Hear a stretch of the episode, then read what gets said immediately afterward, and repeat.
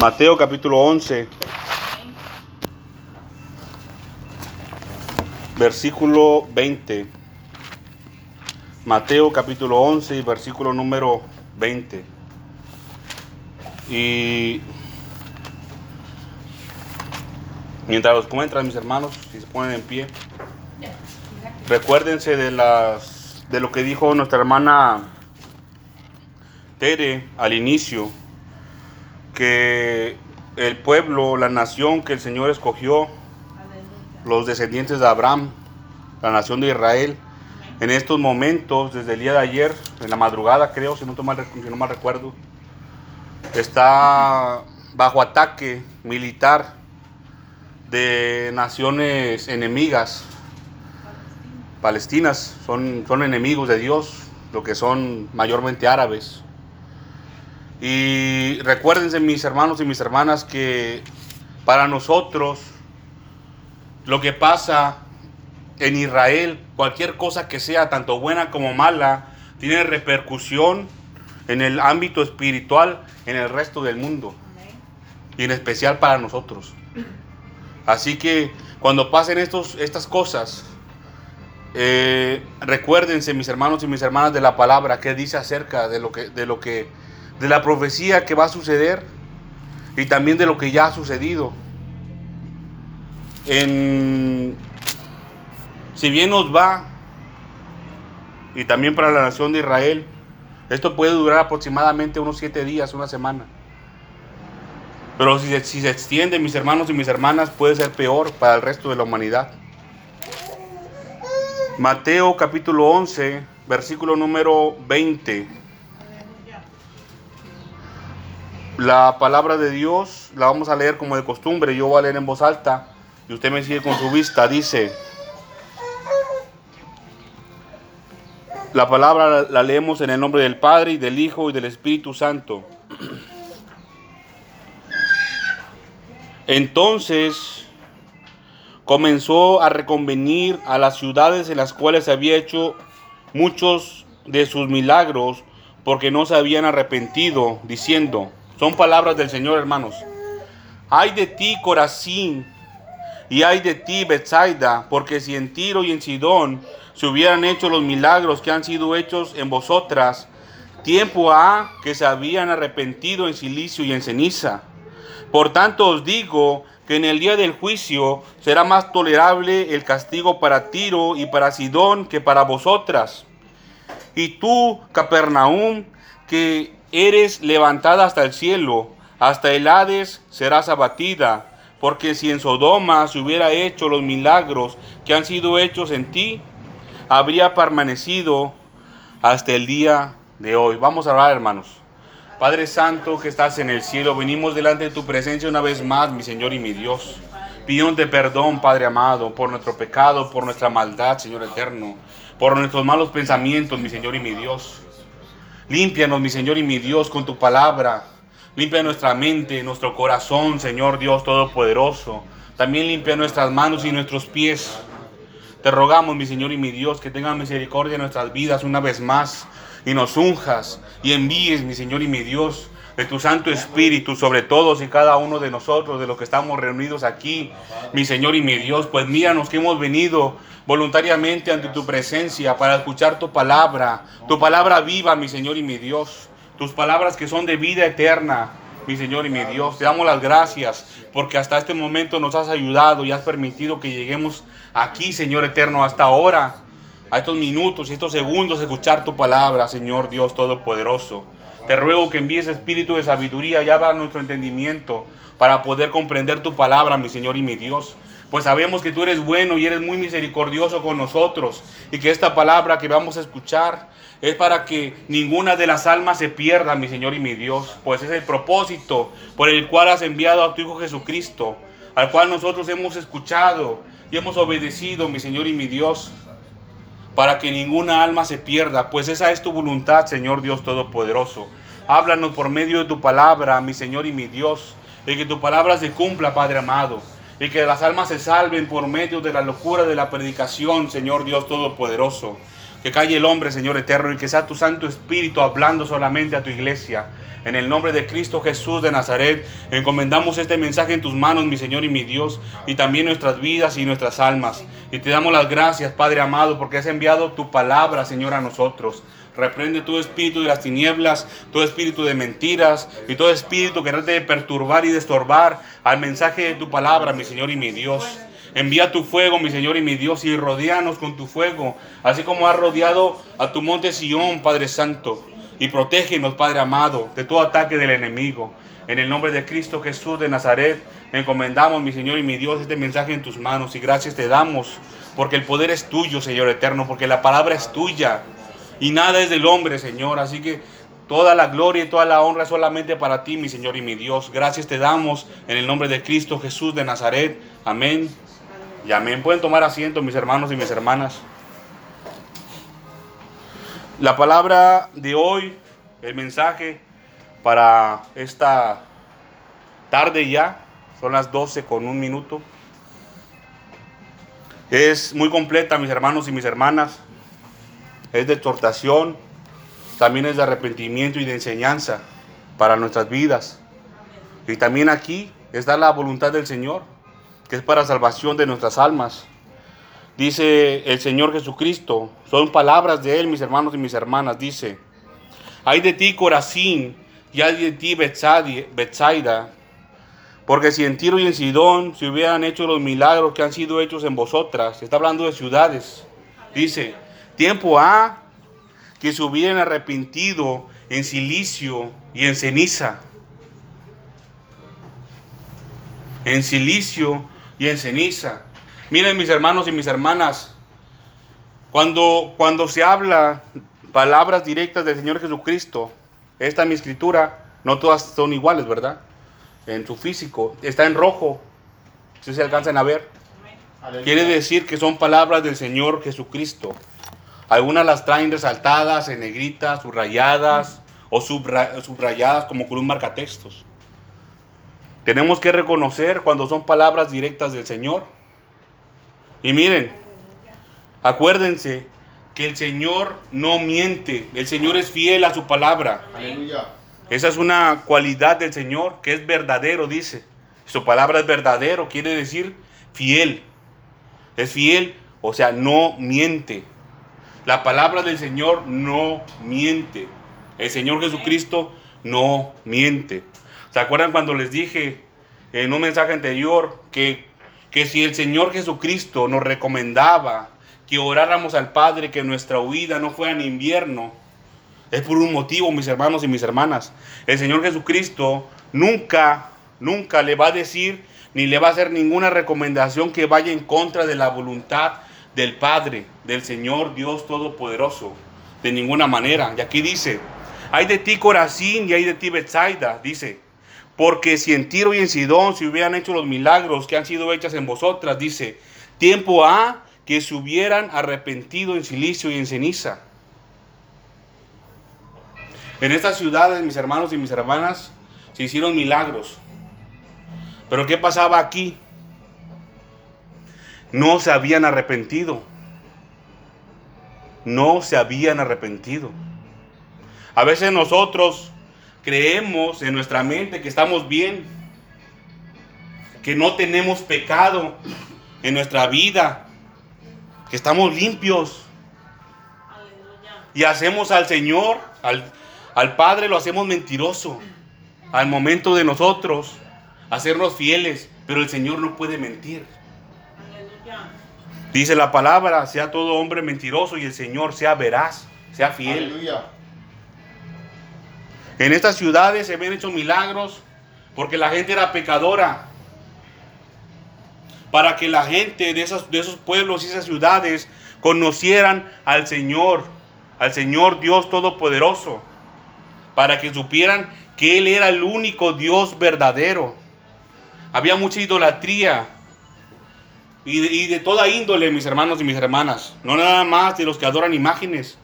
Había gentes que estaban solamente sobre los bienes materiales. Había gente en esos tiempos y en, el tiempo actual también, que solamente en el trabajo, en el trabajo, para acaparar más dinero, más negocios, o en su familia solamente. y se olvidaban del Señor. Su Dios era otro, el dinero, los bienes materiales, la vanidad, la belleza, los, sus semejantes como sus, sus cónyuges, sus padres, sus hijos, cualquier ser humano, se convertía en su Dios y se olvidaban del Señor Dios Todopoderoso. Por eso dice aquí, tiempo ha que se hubieran arrepentido. Ahí se hicieron milagros, mis hermanos y mis hermanas. Fíjense, cómo hay ahí algo que está escondido. A veces nosotros podemos llegar a pensar que por ser apartados para el Señor, el Señor está obligado a cumplir algún tipo de beneficio a favor nuestro, algún milagro. Y no es así, mi hermano y mi hermana. El Señor esto lo hace soberanamente, inclusive también con los pecadores, porque Él es misericordioso. Dice ahí tiempo, ah, que se hubieran arrepentido. ¿Qué, qué será mejor? Póngase a pensar, ¿qué será mejor? Que el hombre y la mujer se arrepienta, fíjense, por sí mismo, por acercarse al Señor en su conciencia, arrepentirse, o que el Señor le haga un milagro y todavía ni así se arrepienta. ¿Qué será mejor? ¿Qué será peor? A veces nos olvidamos del Señor porque estamos esperando el milagro solamente y ya nos olvidamos del Señor. Miren, con lo que hablamos aquí, ustedes no se queden solamente con lo que hablamos aquí, busquen al Señor, cada uno particularmente y de forma individual. Nosotros le hacemos recomendaciones de la palabra de Dios, que, la, que, que en verdad hay que seguirlas. Pero no se queden solamente con lo que les decimos, mis hermanos y mis hermanas. Porque a veces pasa una hora de mensaje y la carne se cansa, yo lo sé. Pero aún así es muy poquito lo que se enseña. La palabra de Dios es muy grande, es basta para toda la necesidad del ser humano. Dice.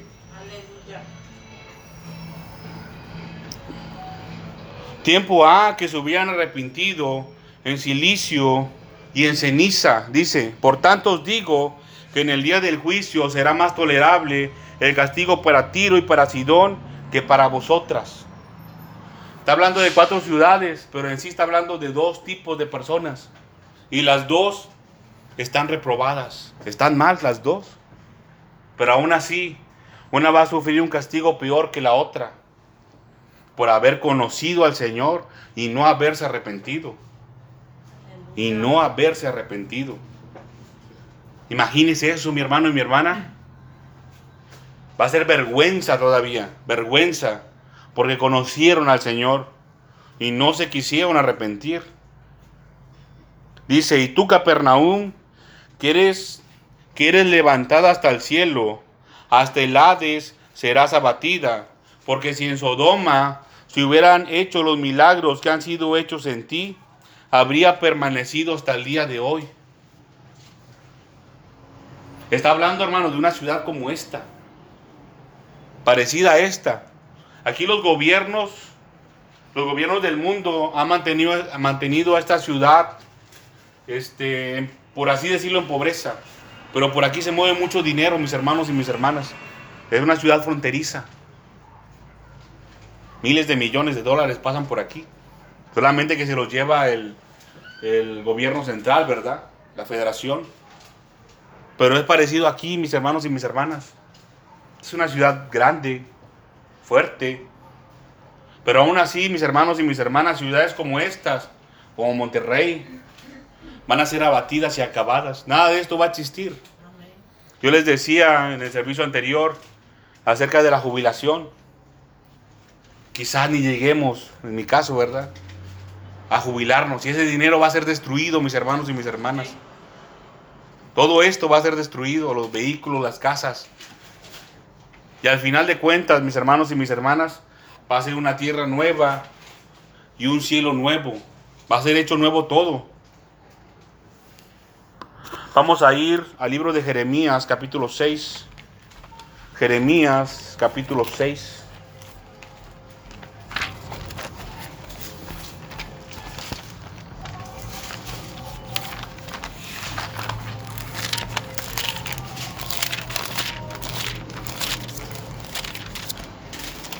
Recuérdense de esto, mis hermanos y mis hermanas, que el Señor Dios Todopoderoso no quiere que ninguna alma se pierda y quiere que todos procedamos al arrepentimiento. Aleluya.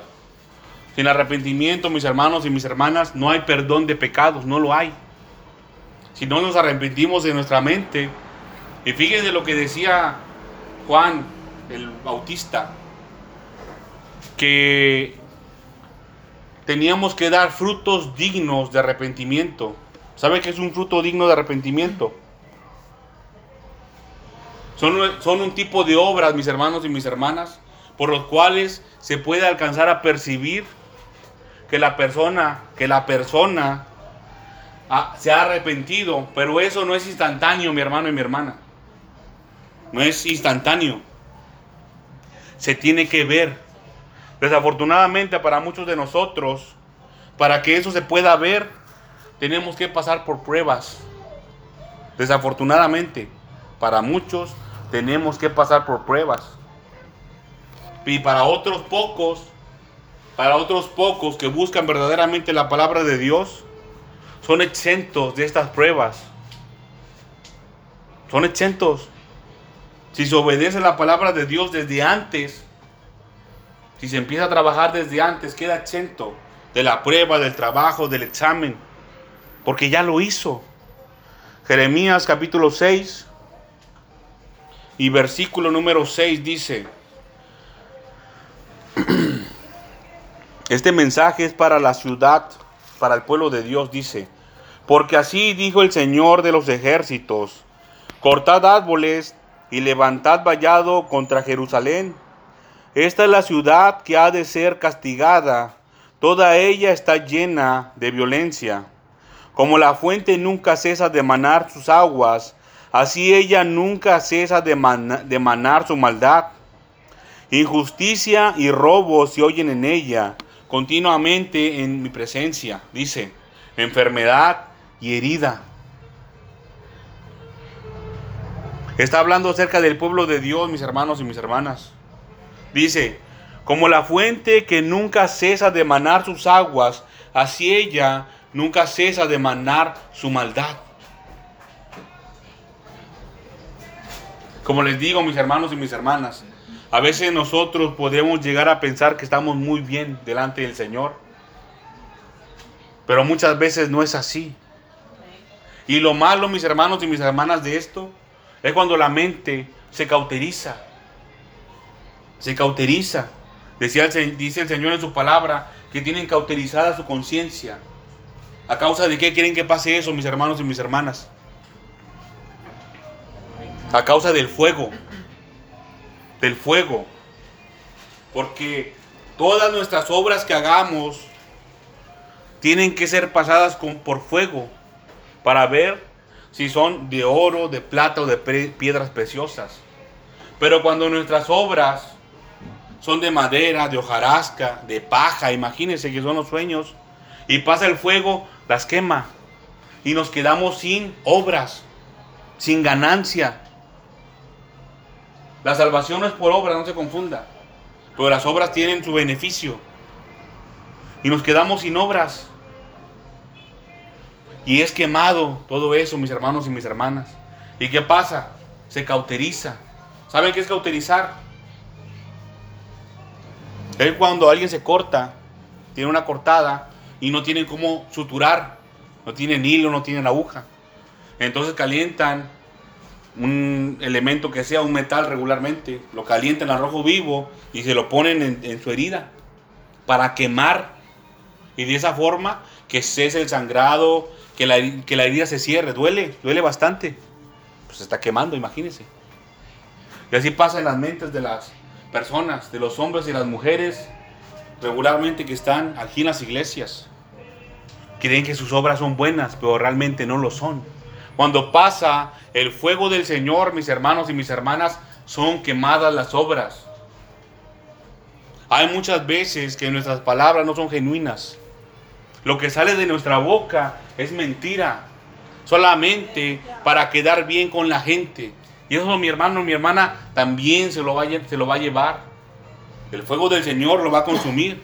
lo va a convertir en ceniza y el viento se lo va a llevar. Pero miren mis hermanos y mis hermanas, pocos, pocos son los que les van a compartir la palabra de Dios verdadera. La palabra que no le agrada a ninguno de ustedes y a veces tampoco a mí. Pero que es muy beneficiosa para nuestra vida y para nuestra alma.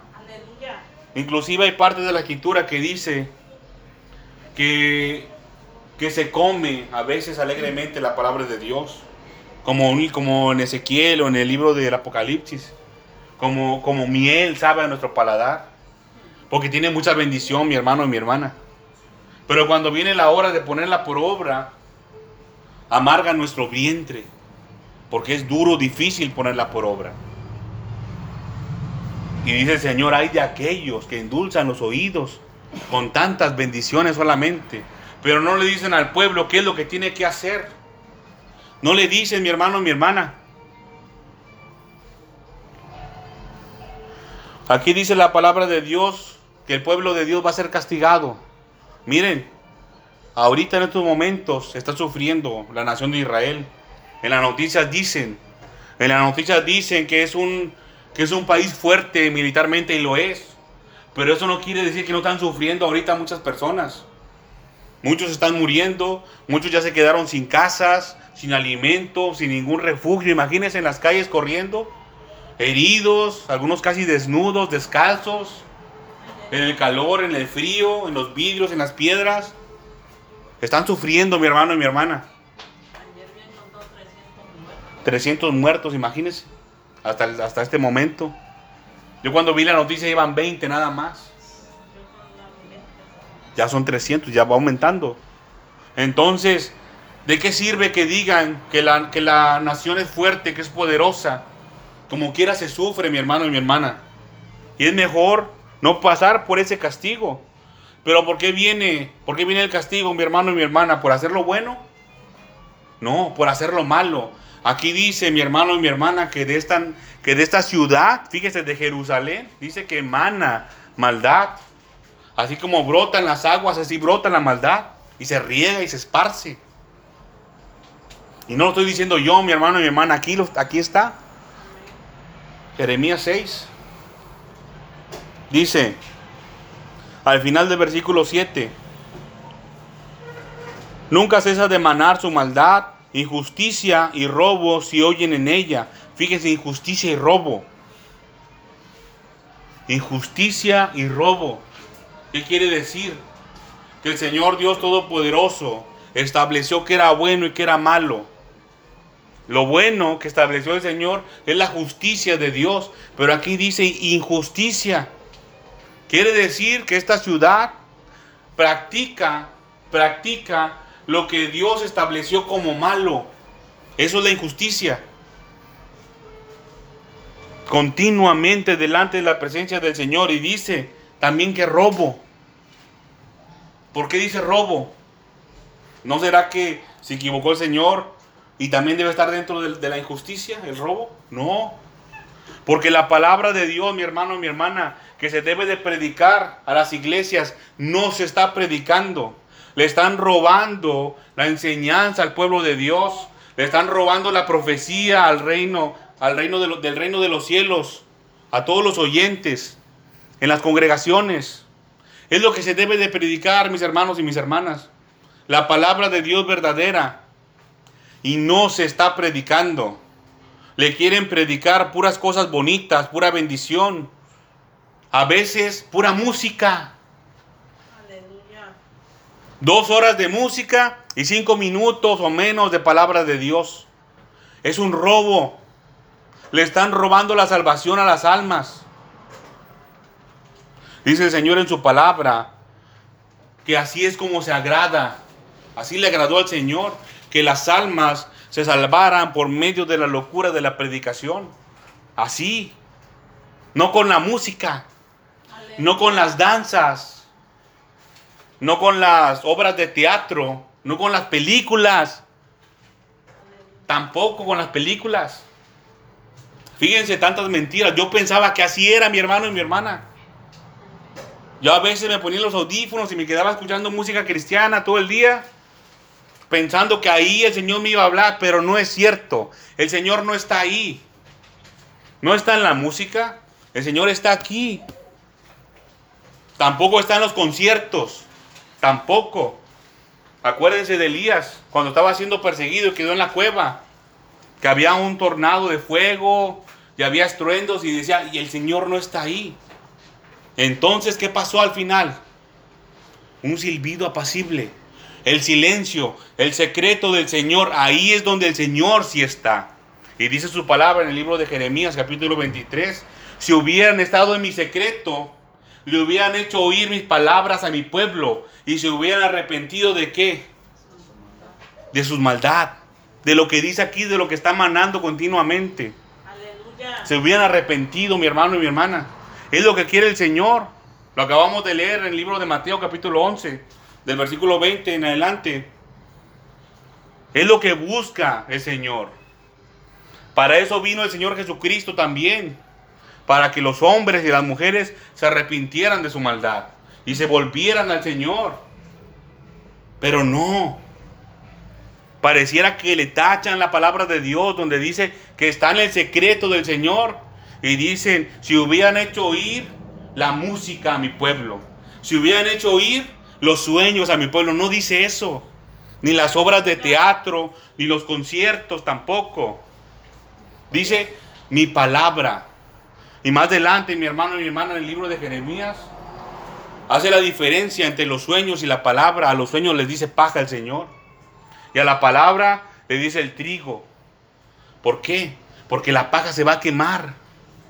Pero al trigo se le va a obtener un fruto. ¿Y que el fruto cuál es? La salvación de nuestras almas. Mire mi hermano y mi hermana que este libro se hizo para nosotros para que nosotros llegáramos delante de la presencia del Señor en santidad, porque sin santidad nadie verá al Señor. Dice,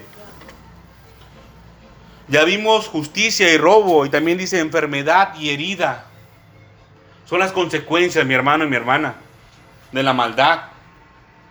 Son las consecuencias de la maldad. ¿Se acuerdan lo que, lo que leímos en el libro de Sofonías? Al inicio del mensaje. ¿Será coincidencia, mi hermano y mi hermana, que la hermana Tere leyó ese, ese pasaje al principio?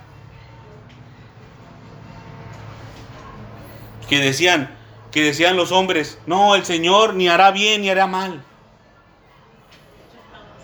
Muchos es lo que creen. Dice aquí enfermedad y herida. Pero fíjense, hay una coma y dice enfermedad y herida, nada más. Y ahora sí, como dice el Señor Jesucristo, el que tiene oídos por oído, oiga y entienda lo que el Espíritu dice a las iglesias. Enfermedad y herida a consecuencia de la maldad del hombre y de la mujer. No va a venir sin causa, mi hermano y mi hermana. Mucho de eso viene por consecuencia. Enfermedad y herida. Dice el Señor en su palabra que no nos va a destruir a nosotros, a los hijos de Dios pero dice que nos va a castigar, que de ninguna manera quedaremos sin castigo. No piense usted en su, en su mente, mi hermano, mi hermana, que va a quedar sin castigo. Sí lo va a ver, porque el, el Señor es fiel a su palabra. Recuérdese también, mi hermano mi hermana, que el Señor perdona a su hijo que le sirve. Pues, por eso la importancia de servirle al Señor lo perdona más rápidamente mi hermano y mi hermana, porque está más cerca del Señor. Hay que servir al Señor Dios Todopoderoso. Dice, corrígete Jerusalén, para que no se aparte mi alma de ti, para que no te convierta en desierto y en tierra inhabitada. Fíjese, corrígete Jerusalén, corrígete iglesia para que mi alma no se aparte de ti, para que de ti, de nosotros que estamos aquí reunidos, mis hermanos y mis hermanas, no sea arrebatada la profecía de salvación para nosotros. Dice el Señor en su palabra, para que ninguno tome tu corona. Aleluya. Corrígete Jerusalén, para que no se aparte mi alma de ti. Quiere decir, mi hermano mi hermana, que el Señor Dios Todopoderoso está aquí en este lugar. Dice el Señor, ¿soy yo acaso solamente Dios de cerca y no Dios de muy lejos? En donde andemos todos nosotros, en los vehículos en los cuales nos transportamos, en nuestros trabajos, en el mandado, en cualquier menester que tengamos que hacer de la vida, en cualquier asunto, ahí está el Señor también mirándonos. El Señor no está nada más ahorita ya en Jerusalén, en Israel, mi hermano y mi hermana. En el conflicto armado allá no. El Señor también está aquí. Y también está en su casa de usted. Que está rodeando mi hermano y mi hermana. Los ojos del Señor, toda la tierra lo miran. Todo lo ve el Señor. Dice, corrígete Jerusalén para que mi alma no se aparte de ti, para que no te convierta en desierto y en tierra inhabitada. No quiere decir, mi hermano y mi hermana, que el Señor es malo. No, no es que sea malo, sino que el Señor es fiel a su palabra. Quiere decir, mi hermano, mi hermana, que usted no, no deje de ser hijo de Dios. Y si no lo es, acérquese al Señor. Y ahí está en Juan capítulo 1 el método para convertirse en hijo de Dios. Creer en el Señor Jesucristo. Pero no, no se quede ahí como en la mayoría del mundo dicen. Nomás cree al Señor y ya no. Cree y recíbele como Señor también. Porque así está escrito en el libro de Juan capítulo 1, versículo 11. Dice versículo 9. Así dijo el Señor de los ejércitos. De todo rebusca, de, de todo rebuscarán como Abid el resto de Israel.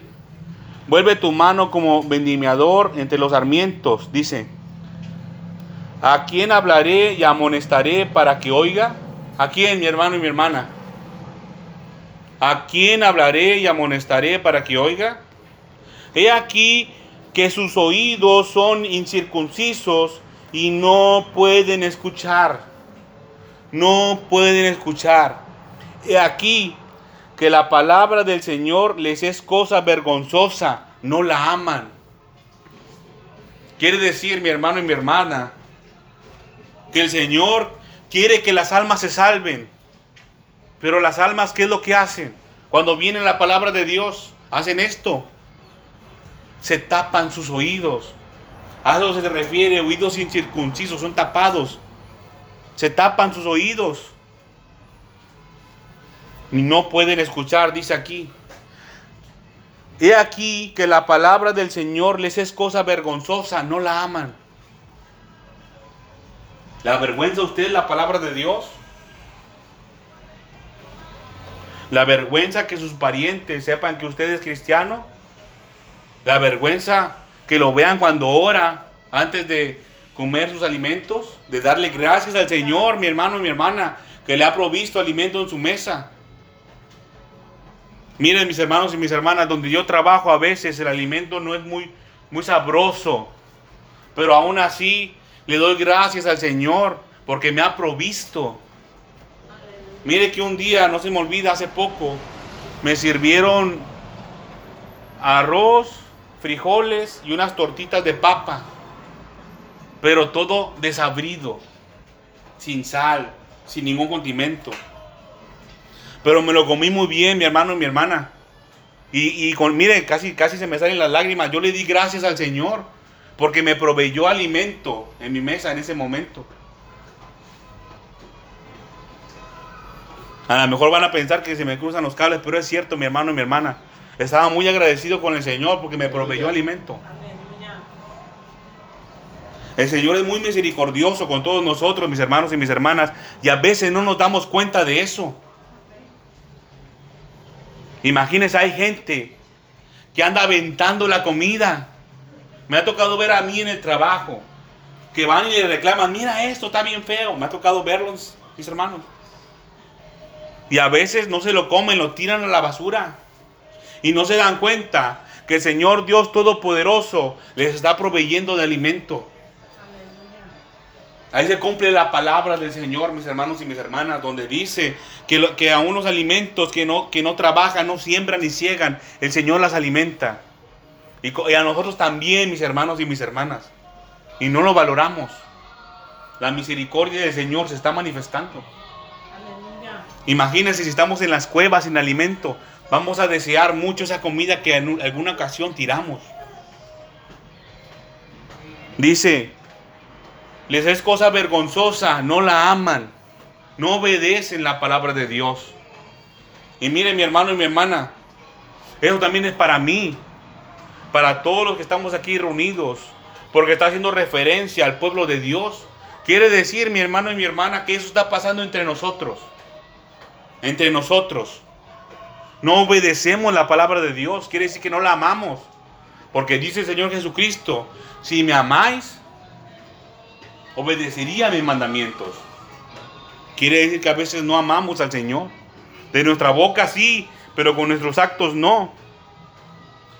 Dice el Señor, por tanto, estoy lleno de la ira del Señor, estoy cansado de contenerme, la derramaré sobre los niños en la calle y sobre la reunión de los jóvenes igualmente, porque será preso ante el marido, pero perdón, porque será preso tanto el marido como la mujer, tanto el viejo como el muy anciano. Fíjense la consecuencia, mi hermano y mi hermana, de emanar maldad continuamente. Y pone primero a los niños y los niños en la calle, sobre la reunión de los jóvenes, al marido, a la mujer, al viejo y al muy viejo también. Dice, y sus casas serán traspasadas a otros y sus heredades y también sus mujeres, porque extenderé mi mano sobre los moradores de la tierra, dice el Señor. Porque desde el más chico de ellos hasta el más grande, cada uno sigue la avaricia. Y desde el profeta, fíjense, no nada más para, no nada más para el pueblo, mi hermano, mi hermana. Dice, y desde el profeta hasta el sacerdote, todos son engañadores. Todos son engañadores. Y mire que yo estoy aquí parado, mi hermano y mi hermana, como ministro y servidor delante del Señor. El Señor también me está hablando a mí. Y la exhortación también es para mí. Y para todos los que dicen que son pastores. Y para todos los que dicen que son profetas. Y para todo aquel que dice que es servidor de Dios. ¿Qué le está hablando a la congregación? ¿De su corazón? Exponen su corazón. Del corazón, mi hermano y mi, hermana, es donde más mentiras mana, más sale maldad. Del corazón del hombre y de la mujer. Así que nunca se le ocurra decir, te estoy hablando de mi corazón. No, de ninguna manera. El corazón es engañoso. Esta carne es engañosa, mi hermano y mi hermana. Lo único verdadero y fiel es la palabra de Dios. Dice aquí,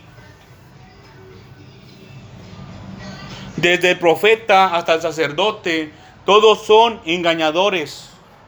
Y aquí hay un misterio escondido, mi hermano y mi hermana. Hace el profeta más chico que al sacerdote. Y ahí se lo voy a dejar. Dice, y curan la herida de mi pueblo con liviandad diciendo paz, paz. Dice el Señor, y no hay paz. Curan la herida de mi pueblo diciendo paz, paz. Todo está bien, todo está bien, relájate. Tú siéntate ahí en la silla, escucha el, piano, la música, suavecito, apagamos las luces, prendemos unas luces tenues y tú duérmete en la iglesia. Y cantamos despacito para que te arrulles. Paz, paz, tranquilidad. Es lo que está diciendo aquí mi hermano y mi hermana. Mentira, mentira. Son puras mentiras, mi hermano y mi hermana. Porque dice el Señor, y no hay paz. No hay paz. Las heridas se están curando nomás así, livianito. Imagínese, mi hermano y mi hermana, que, que usted va con un enfermero, con un doctor que se rajó la mano, es una rajadota grandota, abierta la, piel. Y, y, va el enfermero, el doctor, y nomás le da un besito en su herida. Ya, ya, ya quedó. No, le tienen que echar alcohol y, limpiarle bien y tallarle duro, mi hermano y mi hermana, y le va a doler. Y después le tienen que coser. No le van a coser sin limpiarle primero. Y va a doler. No le van a decir, ay, no te va a doler. No, te... no le va a doler. A mí ya me han cosido varias, varias partes del cuerpo que me he lastimado. La cabeza aquí, en la espalda tengo una herida grande también.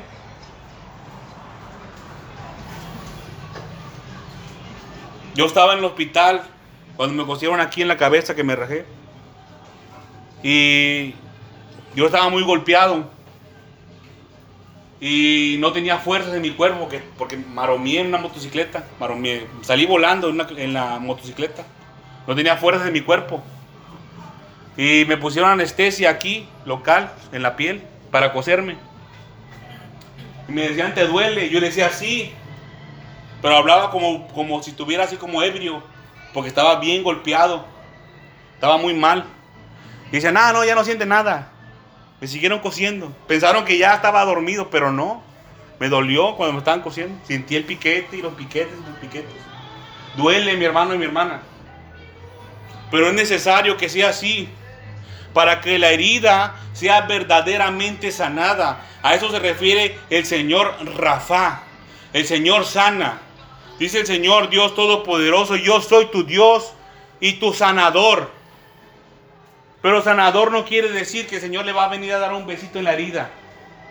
El Señor le va a limpiar así como hacen los enfermeros. No sé si a veces con esponja y le tallan y que salga todo lo, todo lo sucio y le desinfectan. Y así hace el Señor. A eso se refiere la, la palabra Rafa. Significa suturar. Yo soy el Señor, tu suturador el que sana tu herida. El Señor es el que lo hace. Pero va a doler, mi hermano, mi hermana. No crea que sea algo muy bonito. El Señor no es un mago que nada más le va a poner una varita mágica y ya. Le va a doler, mi hermano y mi hermana. Las verdaderas heridas, las espirituales, son las que el Señor quiere sanar en su vida. Pero no se crea cuando le digan paz, paz. Porque no hay paz, dice el Señor, no hay paz. Dice, ¿y se han avergonzado de haber hecho abominación? Es pregunta. ¿Se han avergonzado de haber hecho abominación? Ciertamente no se han avergonzado ni aún saben tener vergüenza. No la conocen, dice. Por tanto, caerán entre los que caigan. Cuando los castigue, caerán, dice el Señor. Cuando el Señor venga a castigar, van a caer porque no hay arrepentimiento por la abominación. ¿Sabe qué es abominación para el Señor? Es asquerosidad, asquerosidad, abominación, lo que es asqueroso delante del Señor. Y, es, y hay muchas cosas que no le agradan al Señor. Entre las principales la idolatría. Entre las principales la idolatría. Se enfurece el Señor, mi hermano y mi hermana. Cuando usted mete anatema a su casa, se enfurece, se enoja verdaderamente. Dice, así dijo el Señor, paraos en los caminos y mirad y preguntad por las sendas antiguas.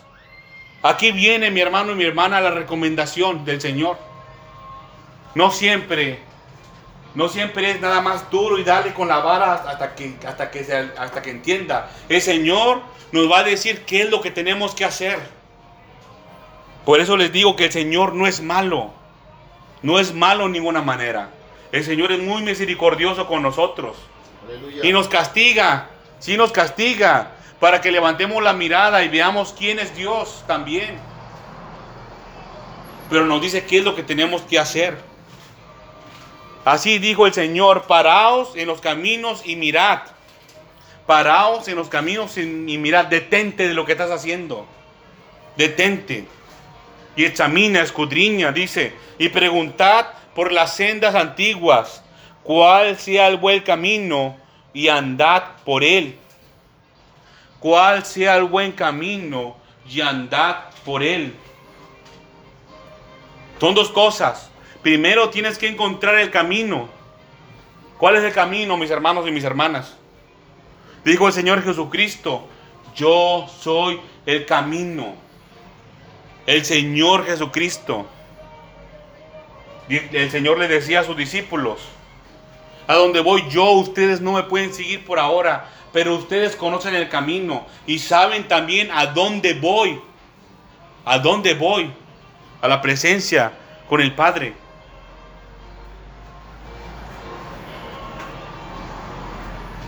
Y llegaba uno y le preguntaba, si no sabemos a dónde vas, ¿cómo vamos a saber el camino? Me imagino el Señor que se había enojado ahí. Tanto tiempo que estuvo el Señor Jesucristo con ellos y no sabía cuál era el camino. Y no sabía cuál era el lugar al que iba. Y ahí fue donde le dijo, yo soy el camino y la verdad y la vida. Nadie viene al Padre. ¿A dónde iba?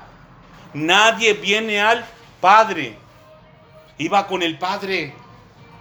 Al reino de los cielos. Ahí es donde iba el Señor. Ahí es donde fue.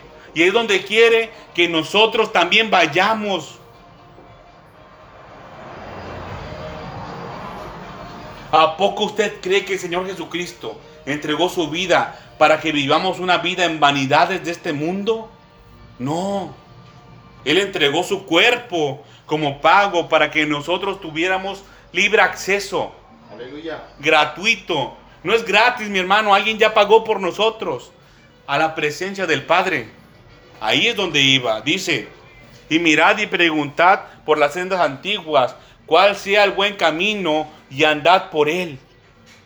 Ya conoce el camino. Ahora tiene que andar por ese camino. Y yo también, mi hermano, mi hermana.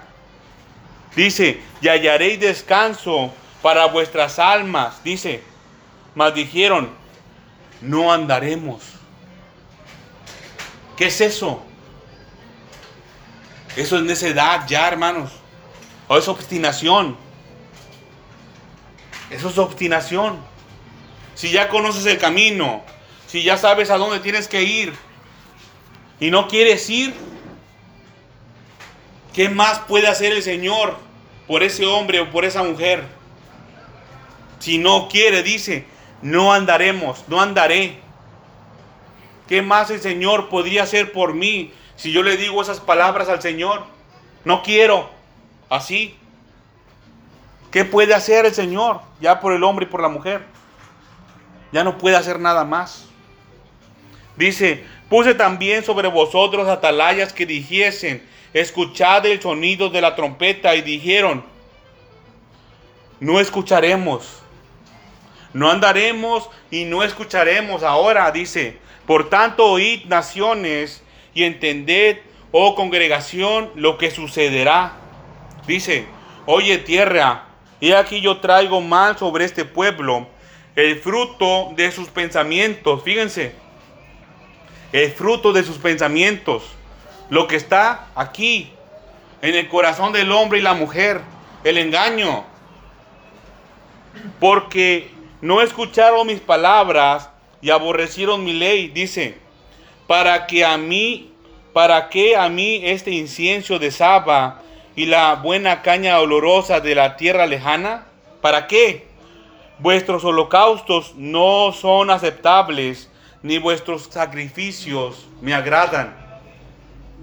¿Usted cree, mi hermano y mi hermana, que los ayunos, los cantos, el servicio al Señor le agrada si, si vivimos una vida en pecado?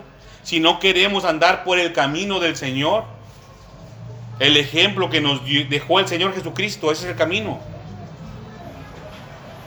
¿Usted cree que le agrada todo eso? Las ofrendas que se traen, no los diezmos, es mandamiento, la ofrenda que se trae. Lo de la canasta, lo que se haga para la iglesia, si se pinta aquí, se enjarra, se pone un techo, todo lo que se haga material, ¿le agrada al Señor todo eso? No, antes el Señor quiere que usted y yo obedezcamos su palabra primero. No le importa al Señor si estamos debajo de un árbol. Yo no sé cómo fue el tiempo antiguo exactamente. Yo me imagino a veces que ni siquiera había árboles donde predicaba el Señor Jesucristo. Estaban ahí en el sol, o en la lluvia, o en el frío, o en el calor, ahí estaban. Dice el Señor que estaba sobre, a veces predicaba sobre una barca. No tenía sombra, mi hermano, mi hermana. ¿O usted cree que se va a poner a, a predicar el Señor así en un techo?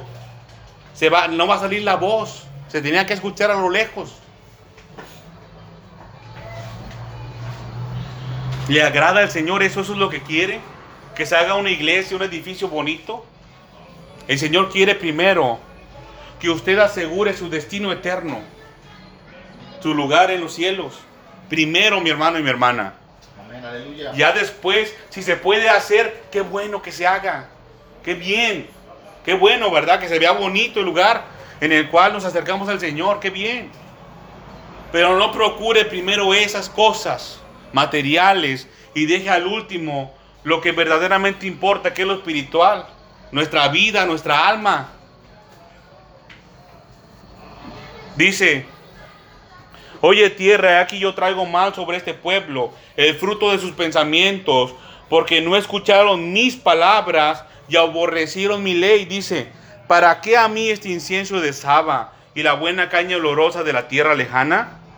Vuestros holocaustos no son aceptables, ni vuestros sacrificios me agradan. No lo quiere el Señor, mi hermano y mi hermana. No haya escuchado mentira, que es lo que quiere el Señor. Es lo que quieren los hombres, mi hermano y mi hermana.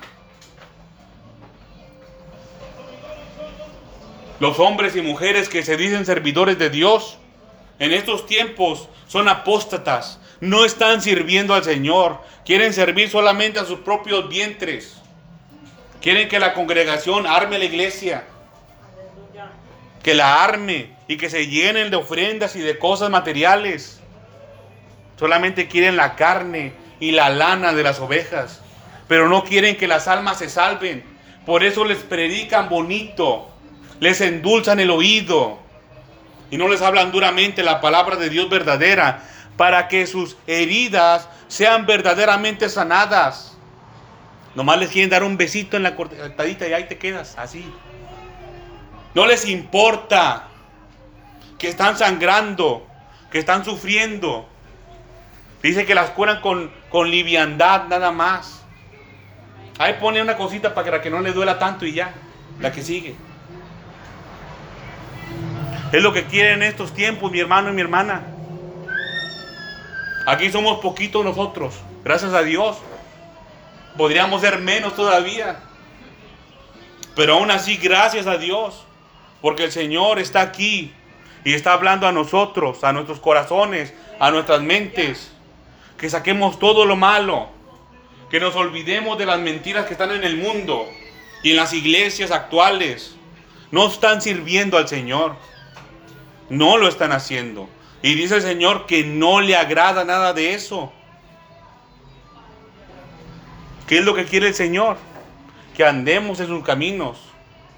Y que su ley, su palabra, sea grata para nosotros. Dice ahí que se, que se desprecia, que no la quieren escuchar. Vamos al libro de Ezequiel, capítulo 13.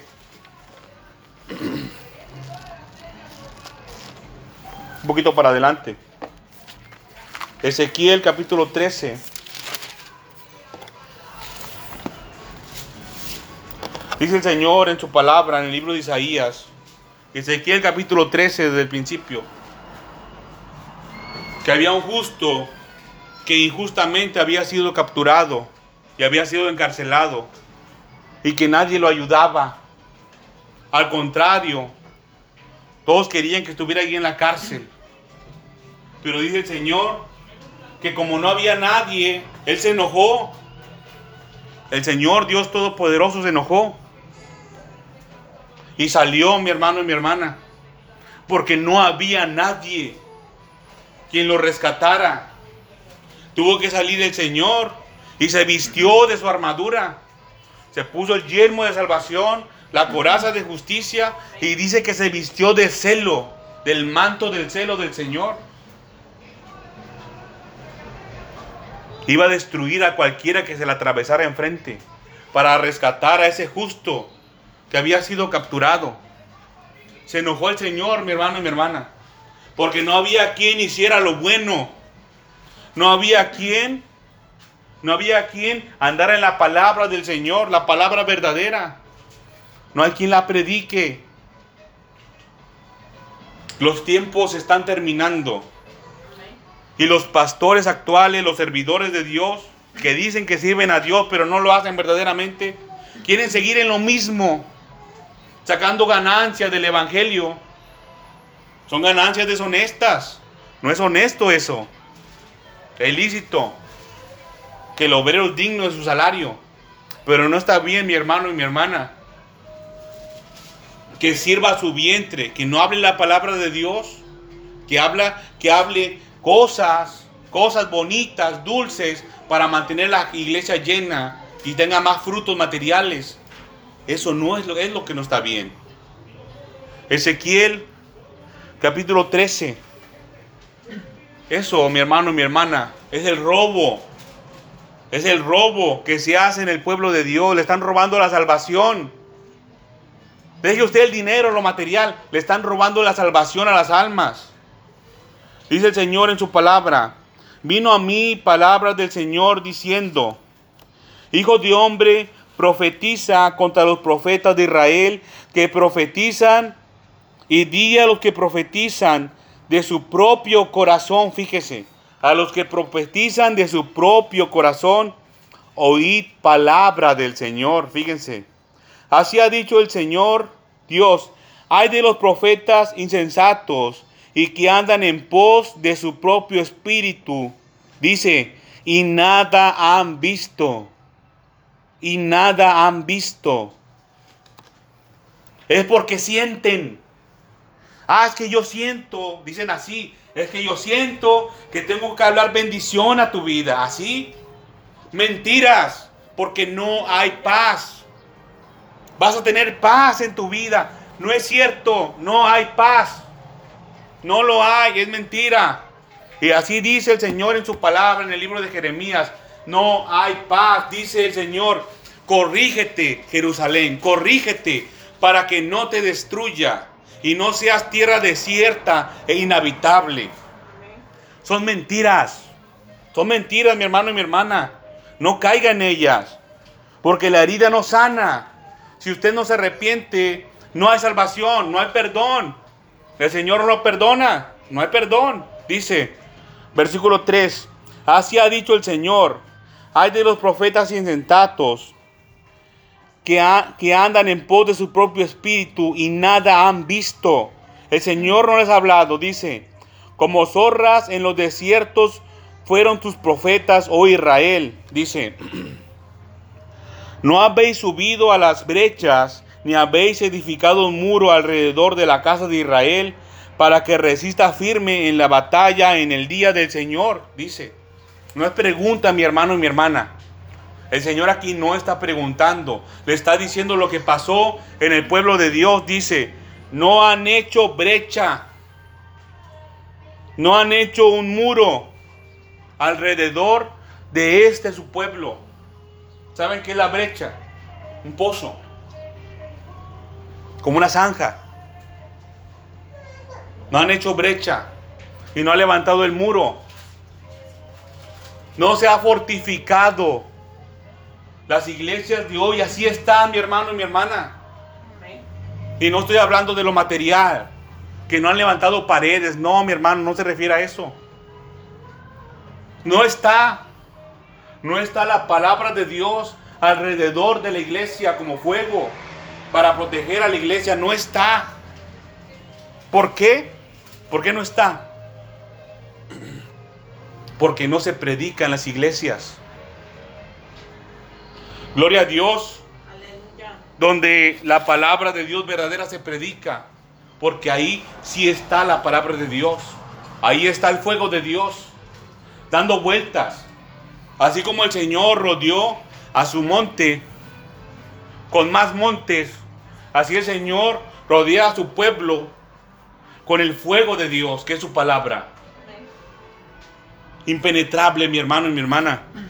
Dice aquí, no habéis hecho brecha, no habéis edificado muro, oh, oh casa de Israel, dice, para que resista firme en la batalla en el día del Señor.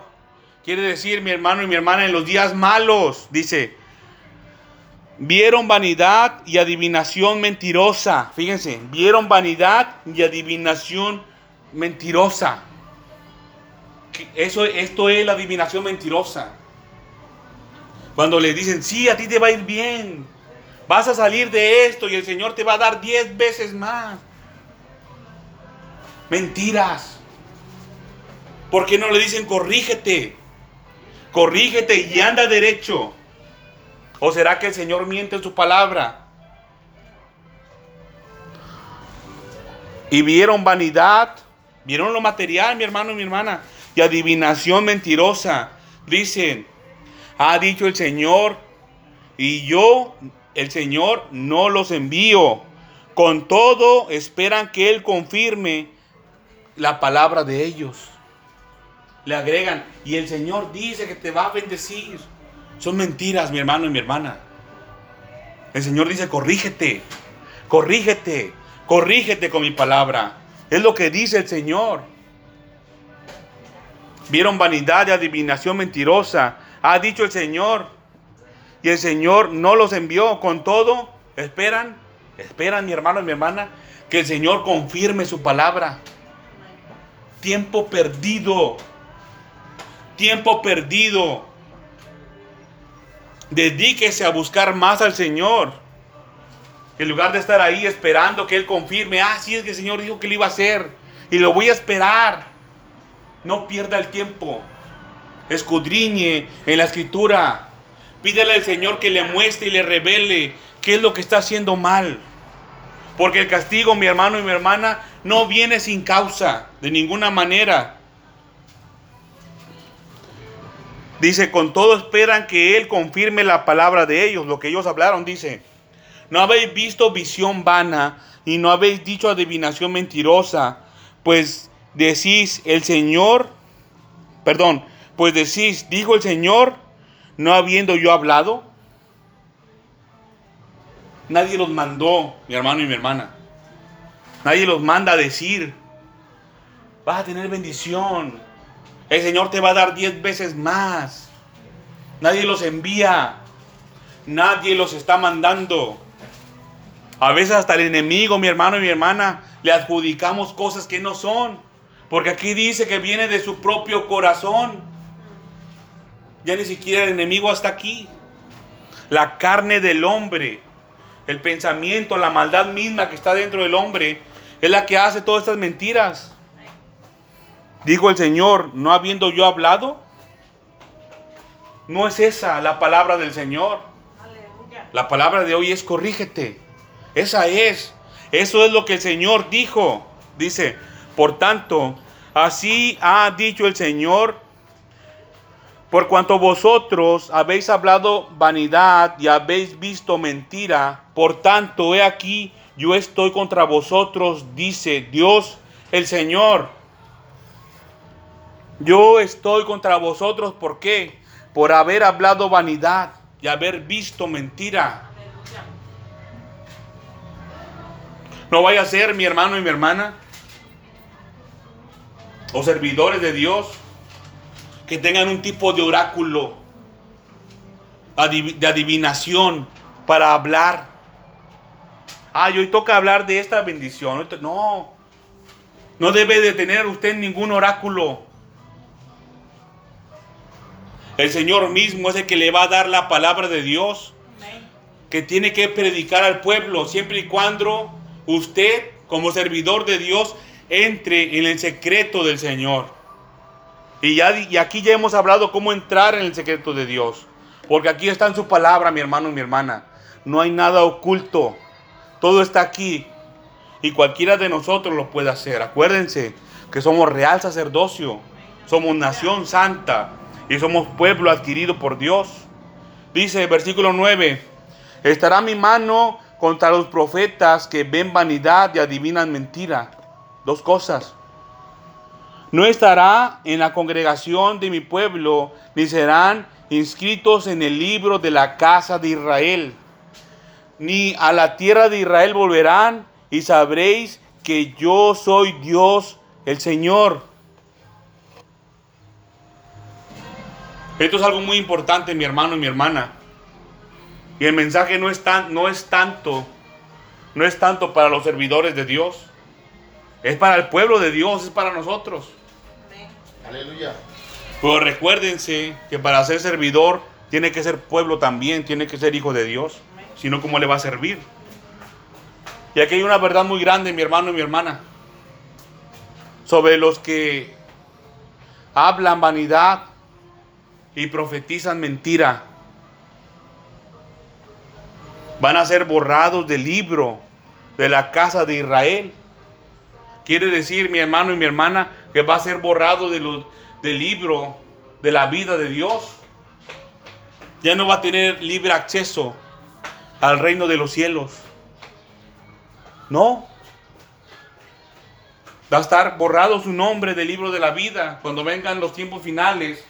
Mi hermano y mi hermana, él no va a poder entrar al reino de los cielos. Todo aquel que habla vanidad, cosas vacías, cosas del mundo, y aquel que habla mentiras también.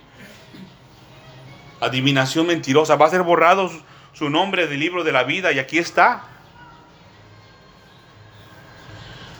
Dice el Señor, sí, por cuanto engañaron a mi pueblo diciendo paz, no habiendo paz, y uno edificaba la pared, y aquí que los otros recubrían con lodo suelto.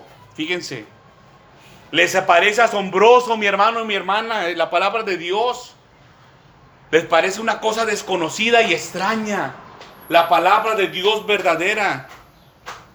Al mundo entero le parece así extraño. ¿Qué es esto? Si cuando vamos a la iglesia siempre nos hablan bonito, siempre nos endulzan el oído. ¿Qué es esto que estoy escuchando? Y el Señor aquí dice, sí, va a ser borrado del libro de la vida el nombre de todo aquel que hable cosas del mundo, cosas vacías, el que, todo aquel que hable vanidad. Y también de todo aquel que predique cosas mentirosas, engaño para mantener las iglesias llenas. Y dice el Señor, sí, lo confirma, sí, aunque te parezca extraño, así es, va a ser borrado tu nombre del libro de la vida, por cuanto engañaron a mi pueblo diciendo paz, no habiendo paz.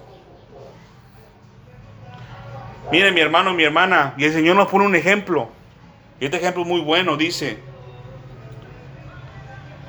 y uno edificaba la pared y aquí los otros la recumbrían con lodo suelto. Está poniendo el ejemplo, mi hermano y mi hermana, de lo que se debería de hacer en la iglesia. Pero aquí, se, aquí lo están haciendo de una forma incorrecta. Unos hacen la pared, ponen los bloques como estos, los ponen los bloques. Y dicen que unos lo recubrían con lodo suelto. Le ponían lodo así nomás, embarrado. Mire, esta pared no está enjarrada. Había unos que hacían esto, que hacían la pared. Ponían los ladrillos, los bloques. Y había otros que ponían el enjarre. ¿Qué es esto de aquí, mire? El enjarre. Esto no es lodo suelto, mi hermano y mi hermana. Esto no es lodo suelto. ¿Por qué dice lodo suelto?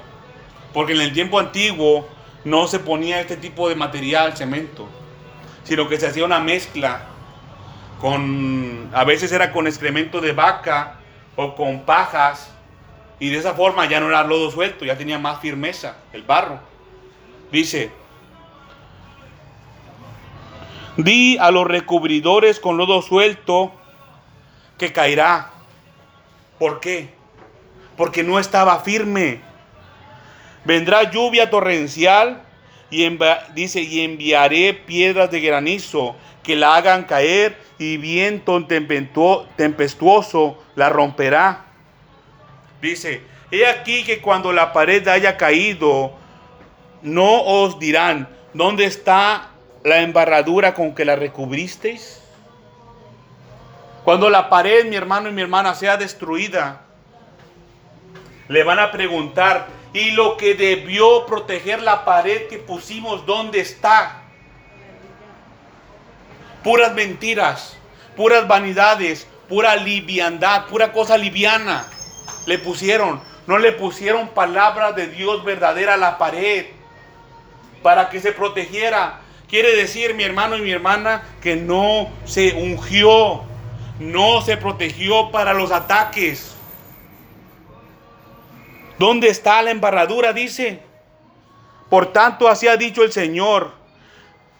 Haré que la rompa viento tempestuoso con mi ira, y lluvia torrencial vendrá con mi furor, y piedras de granizo con enojo para consumir. Así desbarataré la pared que vosotros recubristeis con lodo suelto, y la echaré a tierra, y será descubierto su cimiento, y cará, y seréis consumidos en medio de ella, y sabréis que yo soy el Señor. Aleluya. Miren mi hermano y mi hermana, no estamos hablando de la pared, ni de cómo se ponen los ladrillos o los bloques de la pared. Se está hablando con lo que se recubre la pared, mi hermano y mi hermana. Con lo que se recubre. Y el Señor, al Señor no se le puede engañar. A lo mejor al hombre sí. Y, aquí está el hombre engañador, imagínense haciendo el lodo y como que se esconde para que no vean que no le echa lo que vuelve firme a ese enjarre que va a poner, al recubrimiento que va a proteger la pared. Pero dice el Señor que va a mandar tempestad. Y ahí se va a ver, mi hermano, mi hermana, si realmente lo que se le puso a esa pared es verdadero y es duradero o es pura mentira. Ahí se va a ver, mi hermano, mi hermana, si fue palabra de Dios verdadera lo que había en ese hombre o en esa mujer. Cuando vengan las pruebas, cuando venga la tempestad. Dice el Señor, compararé a un hombre prudente, al que edificó su casa sobre la roca, porque vinieron vientos y lluvia, y la casa no le pasó nada. Pero al que la, al que la edificó sobre la arena, dice que fue grande su ruina. Esto, mi hermano y mi hermana, es trabajo poner las paredes de, nosotros, de nuestra iglesia, a los que nos va a proteger. Ahora imagínense mi hermano y mi hermana que se ha destruido por no proteger eso. Capa sobre capa de protección. Dice, cumpliré así mi furor en la pared y en los que la recubrieron con lodo suelto. Fíjense, cumpliré así mi furor en la pared y los que la recubrieron con lodo suelto, y os diré, no existe la pared, nada más, no existe la pared. ¿Y quién más? Ni los que la recubrieron. ¿Quiénes son? Dice, los profetas de Israel que profetizan acerca de Jerusalén y ven para ella visión de paz, no habiendo paz, dice el Señor. Dice el Señor. Este mensaje, mi hermano y mi hermana, es de exhortación también para los servidores, pero es principalmente para todos nosotros como hijos de Dios. Para que usted y yo y el mundo entero abra los ojos, abra los ojos y vea verdaderamente qué es lo que le conviene. Que le hablen bonito al oído o que le prediquen la palabra de Dios verdadera, con la cual verdaderamente van a sanar las heridas de su alma. Aleluya. Y la cual también verdaderamente le va a ayudar mi hermano y mi hermana para que usted tome la decisión más importante de su vida.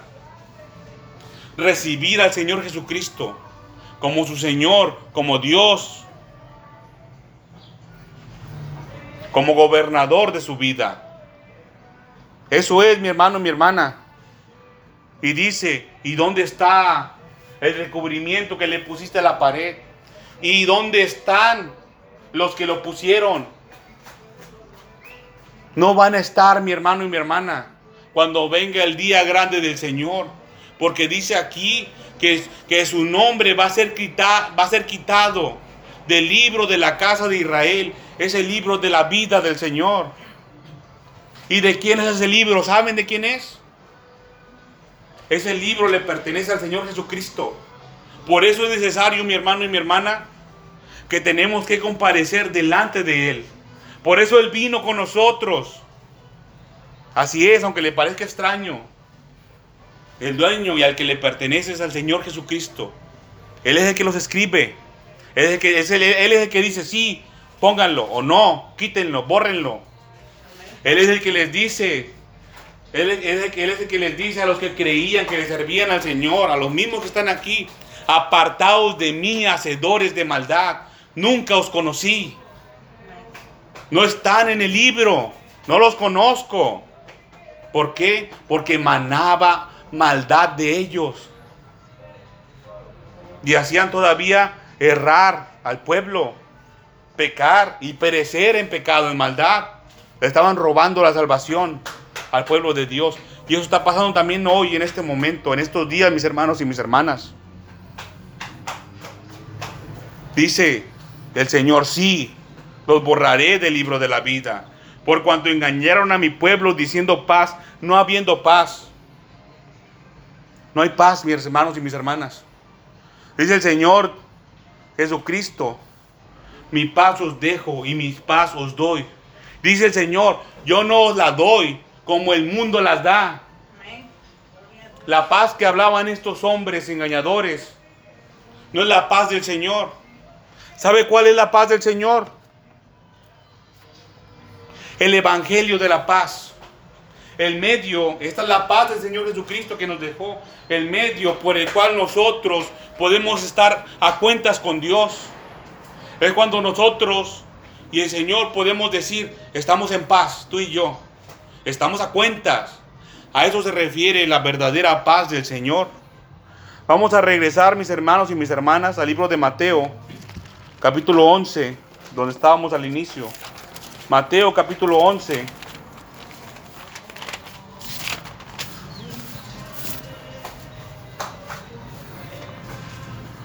Versículo número 28 dice,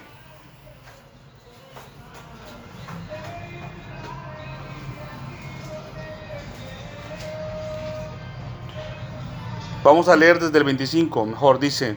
En aquel tiempo respondiendo Jesús dijo, Te alabo, Padre, Señor del cielo y de la tierra, porque escondiste estas cosas de los sabios y de los entendidos y las revelaste a los niños.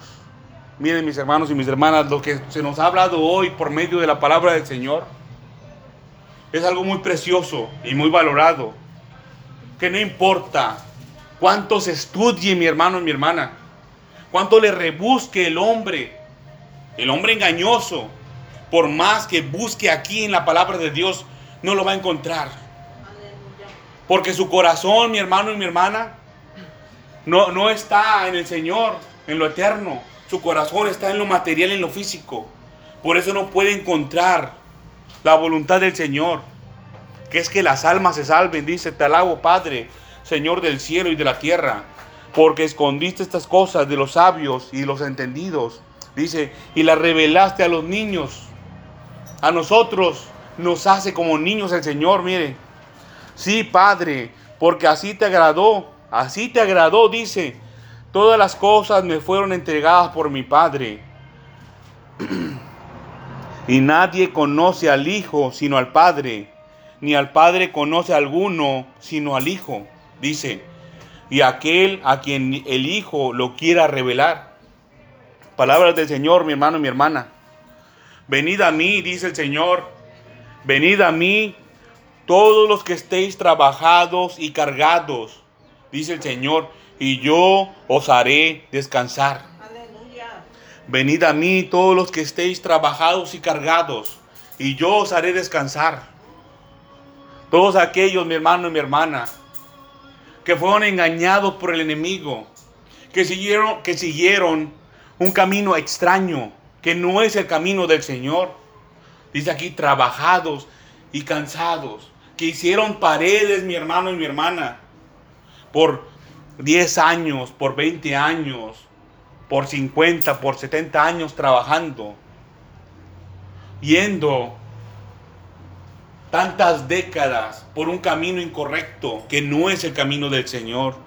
A eso le dice el Señor, venid a mí, todos los que estéis trabajados y cargados. Tuvieron trabajando, mi hermano y mi hermana, para un extraño y no para el Señor. Dice, y yo os haré descansar. Este es el camino, mi hermano y mi hermana, del que habla el libro de Jeremías que acabamos de leer.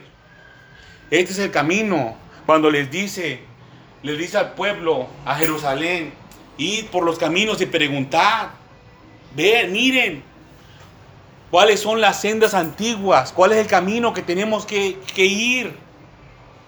Porque la nación, porque la ciudad, porque el pueblo es castigado. Dice el Señor, vayan y pregunten qué es lo que tienen que hacer, cuál es el camino. Este es mi hermano y mi hermana. Dice, llevad mi yugo sobre vosotros y aprended de mí que soy manso y humilde de corazón. Dice, y hallaréis descanso para vuestras almas. Gloria a Dios. Y así es mi hermano y mi hermana. La senda antigua es el camino, el único camino que le va a dar descanso para su alma. El único. Dice, porque mi yugo es fácil y ligera mi carga. Dice el Señor, aprended de mí, que soy manso y humilde de corazón.